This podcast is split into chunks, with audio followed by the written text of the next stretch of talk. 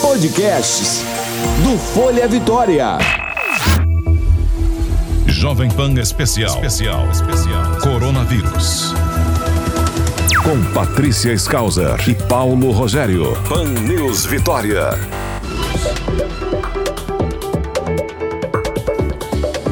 Bom, já estamos aqui de volta ao Pan News Vitória. Quem já está conosco é a doutora Filomena Alencar. Bom dia, doutora. Bom dia, Patrícia. Doutora, nós tivemos uma coletiva agora de manhã com o secretário de Estado da Saúde aqui, né, o Nésio Fernandes, uhum. e ele falou da possibilidade real do lockdown, que já está sendo praticado no Maranhão, né, em algumas cidades da região metropolitana. Qual é a visão da senhora sobre o lockdown? Doutora, a senhora acha que seria aí uma alternativa viável para poder reduzir o número de casos aqui no Espírito Santo? É, quando a gente pensa em lockdown, a gente pensa que realmente as pessoas não estão cumprindo a sua parte em relação ao isolamento social e aumenta de uma forma muito verticalizada o número de pessoas infectadas com a possibilidade de usar hospitais. Então, quando a gente tem uma situação muito crítica em relação à assistência, e a gente prevê isso muitas vezes pelo movimento que está acontecendo anteriormente, das pessoas achando que realmente não tem sentido fazer isolamento social por uma convicção própria e não por causa de dados relacionados a pesquisas e a orientações internacionais em relação à questão de políticas de saúde, a gente realmente entende que pode chegar a esse momento.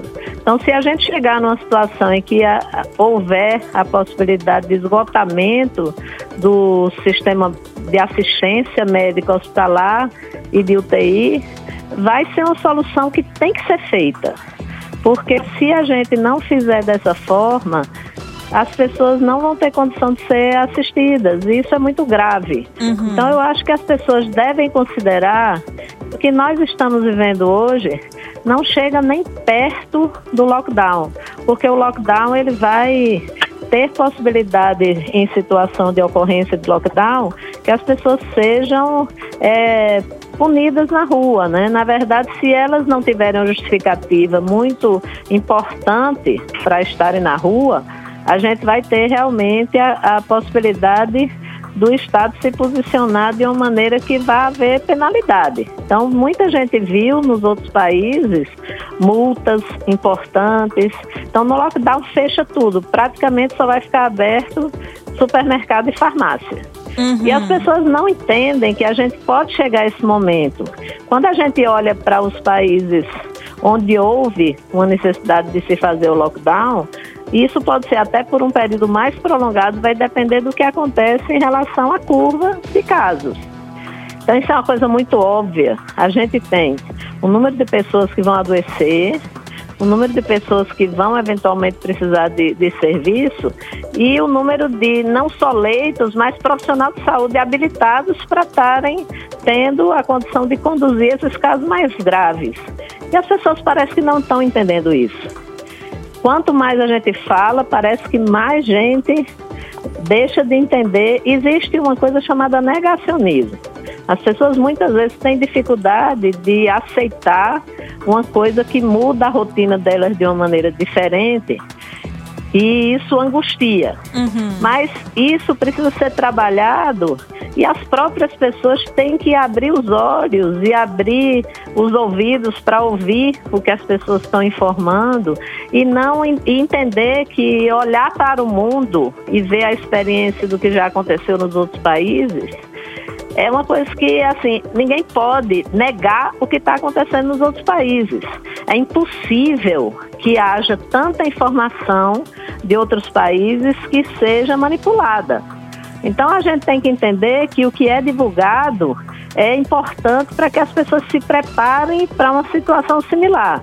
Então, a gente, se a gente chegar numa situação que realmente não tenha condição dos serviços oferecerem, pode ser sim uma alternativa e eu acho que é uma das poucas, uhum. porque a gente não tem como controlar. Eu passei por um estresse muito grande recente do meu, do meu irmão internado em Recife e assim, uma dificuldade muito grande em relação à pessoa que está internada, é um sofrimento intenso das pessoas que são internadas em situação de suspeita de Covid e a situação das pessoas que estão fora dos serviços, fora da possibilidade de assistência, como aconteceu com pessoas desesperadamente pedindo ajuda de outros estados para ver quem conhece, como se a gente tivesse poder de intervir em relação à questão da internação de um paciente que precisa. Uhum. Existe uma regulação, existe uma necessidade de muitas pessoas e muitas vezes as pessoas não conseguem o leito. Isso as pessoas parece que não estão enxergando. Parece que elas estão entendendo que isso é uma falácia, que isso é uma invenção. Isso não é uma invenção. Isso está acontecendo na realidade, infelizmente, porque é um momento difícil para todos nós, para as pessoas que têm amigos. Tenho vários amigos médicos que não só amigos médicos que foram internados, que ficaram graves, como familiares de amigos que estão internados. É um sofrimento grande para a pessoa, para a família.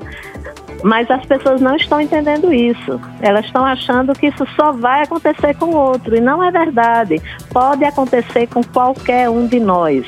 É claro que nós, profissionais da área de saúde, aqueles que estão atendendo os pacientes com uma frequência muito grande, só para vocês terem uma ideia, quando você tem muitos pacientes para atender, tem pessoas que estão ficando sem beber água, sem comer, para poder ter tempo de dar assistência a essas pessoas. Isso é muito cruel.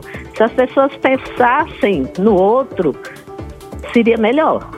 Porque uhum. estar na situação de cuidado e não poder oferecer o cuidado porque não tem a possibilidade de adoecer e ter que se afastar e ter que voltar numa situação muitas vezes de perda de colegas, de perda de amigos, é muito cruel. As pessoas precisavam parar para ouvir isso e entender que quando se vive numa comunidade, o problema não é do outro, o problema é de todos, porque a gente faz parte dessa comunidade.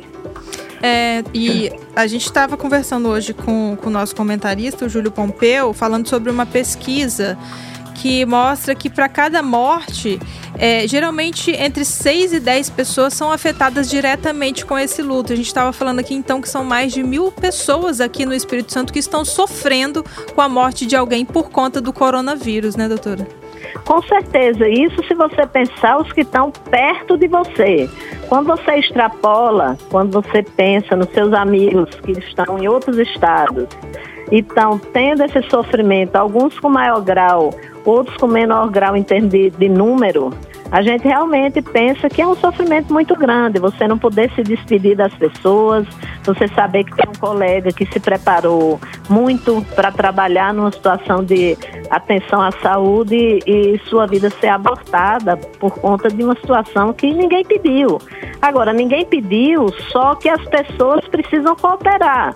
Porque quando você trabalha com número menor de ocorrências, é claro que vai ser menos desgastante, embora toda essa situação seja extremamente desgastante para quem está na ponta. Quem está atendendo esses pacientes é, tem uma dificuldade assim de prestar uma assistência adequada e ter uma velocidade de atendimento que às vezes não permite que a pessoa possa ouvir a pessoa da maneira que ela gostaria em termos de dar conforto. Por mais que a gente tente, se a situação se torna muito intensa com o número de profissionais pequeno, certamente essas pessoas não conseguem ser vistas da maneira que elas mereciam. Eu vi pelo meu irmão muitas vezes assim, o pessoal se desdobrando para cuidar, mas era tanta gente que às vezes ele só conseguia conversar com o médico uma vez por dia, porque era o que dava.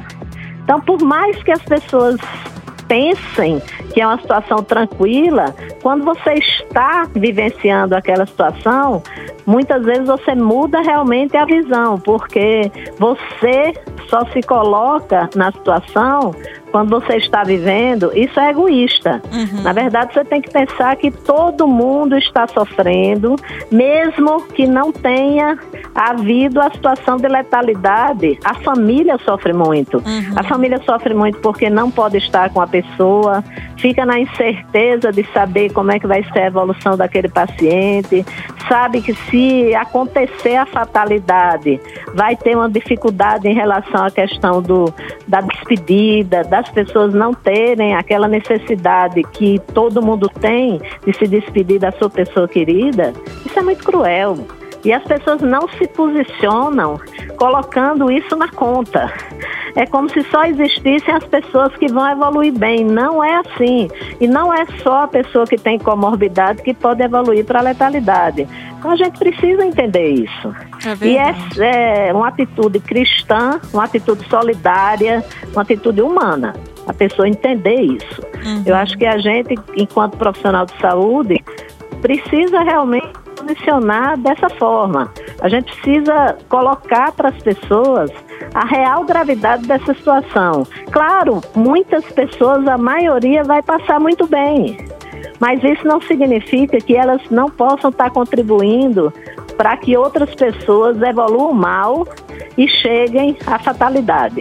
Isso é. é. uma coisa muito triste e as pessoas não estão realmente se preocupando com isso. Parece que o que não atinge as pessoas não é com elas. Isso é triste. É a Eu falta de empatia, triste. né, doutora?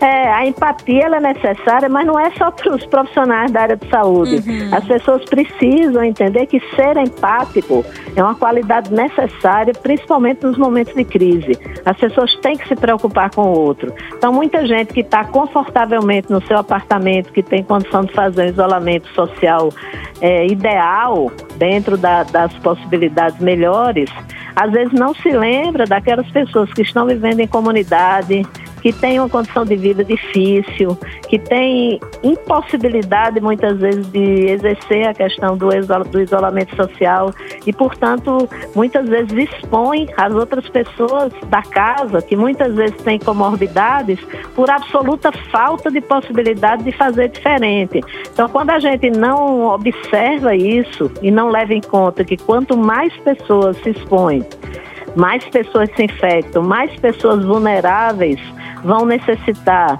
de um cuidado e não vão ter disponíveis, isso é cumplicidade. Eu acho que é cumplicidade na situação de você gerar uma ação é, que maltrate as pessoas, que levem as pessoas a terem, na sua situação de vulnerabilidade, uma situação pior do que o que deveria ser em relação ao que acontece com a vida dela já normalmente. Doutora, muito obrigada pela sua participação aqui hoje conosco. Tenha um bom dia e Obrigada, até amanhã. Patrícia. Um abraço, doutora. Um abraço. Jovem Pan. Informação é o melhor remédio contra o coronavírus. 90.5 Pan News Vitória.